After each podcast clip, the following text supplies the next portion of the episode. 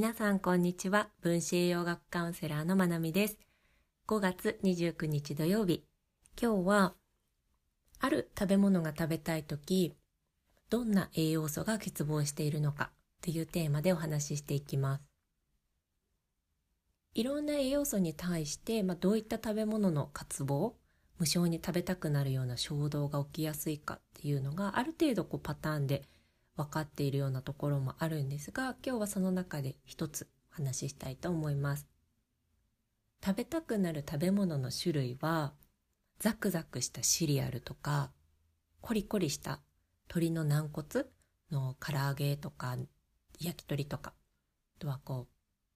パリパリって食べれたりこうバリッと食べれるようなこうきゅうりの浅漬けこう丸々一本つけたようなものだったりとは氷をガリガリ食べたくなる時とかこういう歯ごたえがバッチリあるようなものですね。これらを食べたくなる時今の食べ物の種類はほんの一例なんですけど歯ごたえがしっかりしているものが食べたくなる時は鉄欠乏のサインとも言われているんですね。絶対ではないです。あの、人の食べ物の好みとかもあるので、絶対ではないんですが、無性に食べたくなるような時は、ちょっと疑ってみてもいいのかなっていうふうに思います。でこう移植症って言われる本来食べ物ではないものティッシュペーパーとかそういったものをこう食べる移植症って言われる症状があるんですがそれも鉄欠乏の症状の一つっていうふうに言われていますで妊婦さんなんかはやっぱりこう氷を食べると落ち着くとか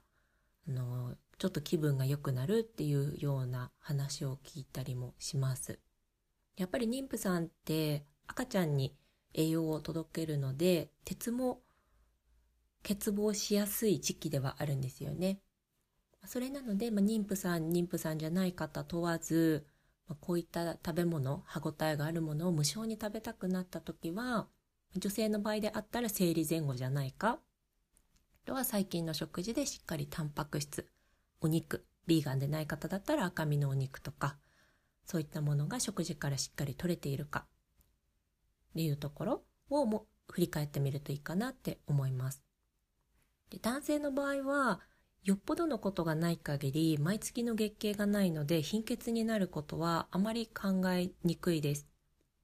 ただあの生まれつきの遺伝の問題であったりとかと消化器胃や腸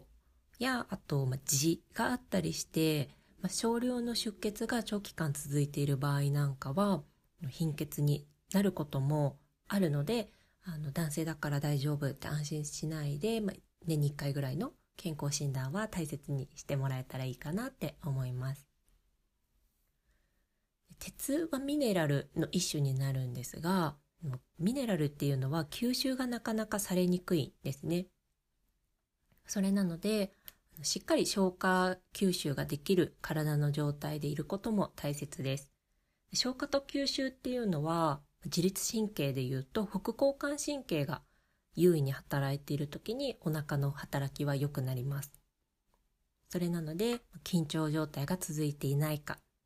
とはゆっくりよく噛んで食べる、まあ、心のゆとりがある状態で食事をとれているか焦って書き込んですぐ仕事に戻ったりっていうような食事の取り方をしていないかとか、まあ、夜しっかり眠れているかとかそういったところも振り返ってもらえるといいかなって思います。で、まあ、今鉄がしっかり取れているかで鉄を吸収できているかっていうとこを見てきて最後大事なのが鉄の無駄遣いが体の中で起きていないかっていうのが大切になってきます。でこれは、ま体のどこかで炎症が起きていたりしないかあとは、ま心筋の一種であるカンジダが増殖しているとそちらに鉄を奪われてしまうので、まそういった場合はしっかり鉄を取っていても吸収ができていたとしてもと体の中には貯蔵されたり鉄としての役割が果たせていないこともあります。それなので、ま鉄の摂取、ま鉄がしっかり取れているかって考えるときは鉄がそもそも取れているか。鉄を吸収できているか。で鉄の無駄遣いがないか。この3つを確認してみるといいですね。これは結構お子さんにも見られることで、あの、お子さんの場合、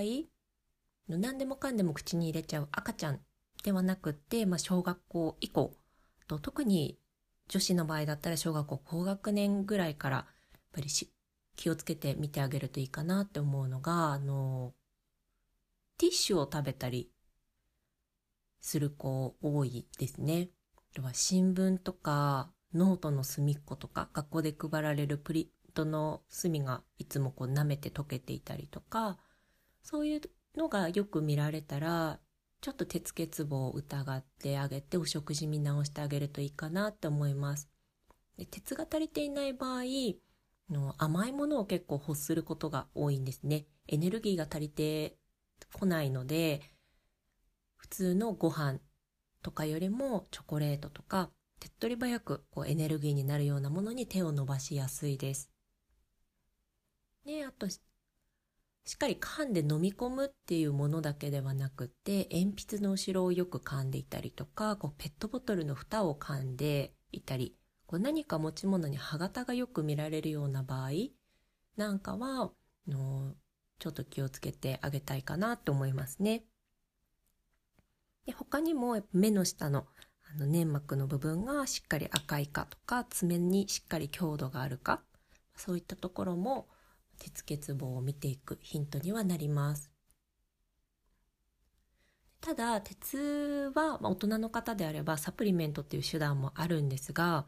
の誰でもかんでも取ったらいいものでもないんですね。やっぱりさっき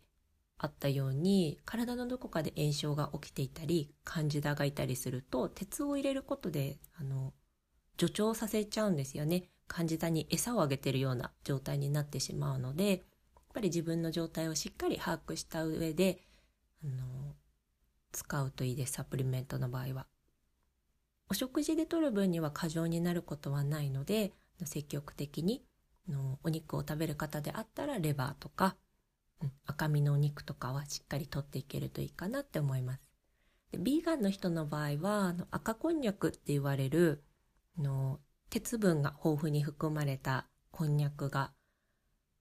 売っているので、まあ、どこでも売ってるわけではないと思うんですがデパ地下のスーパーとか行くと結構見かけたりするので、まあ、そういったものもおすすめです。うん、鉄はあの不足すると不足してる人間は結構しんどいんですよ精神的にもやっぱり鬱っぽい症状が出たりとかメンタルが不安定な状態になります。で、エネルギーも湧いてこないので、やっぱり甘いものに走りがちだし、甘いものに走ってしまうと今度血糖値の乱高下も起きるので、そっちでもメンタルがやられてしまうっていう、まあ、悪循環にはまってしまいます。それなのでお子さんの場合とか、きっとわかんないと思うんですよね。難しいので、自分が不安感を感じているかとか、焦りを感じているかとか、それすらもよく分かってないこともあると思うので、見た目で分かるところとかの食べ物の偏りとかそういったもので分かるところからちょっとケアをしてあげるのも一つかなと思って今日こんなお話をしました。はい。聞いてくださってありがとうございます。では皆さん5月ももうおしまいですが素敵な週末をお過ごしください。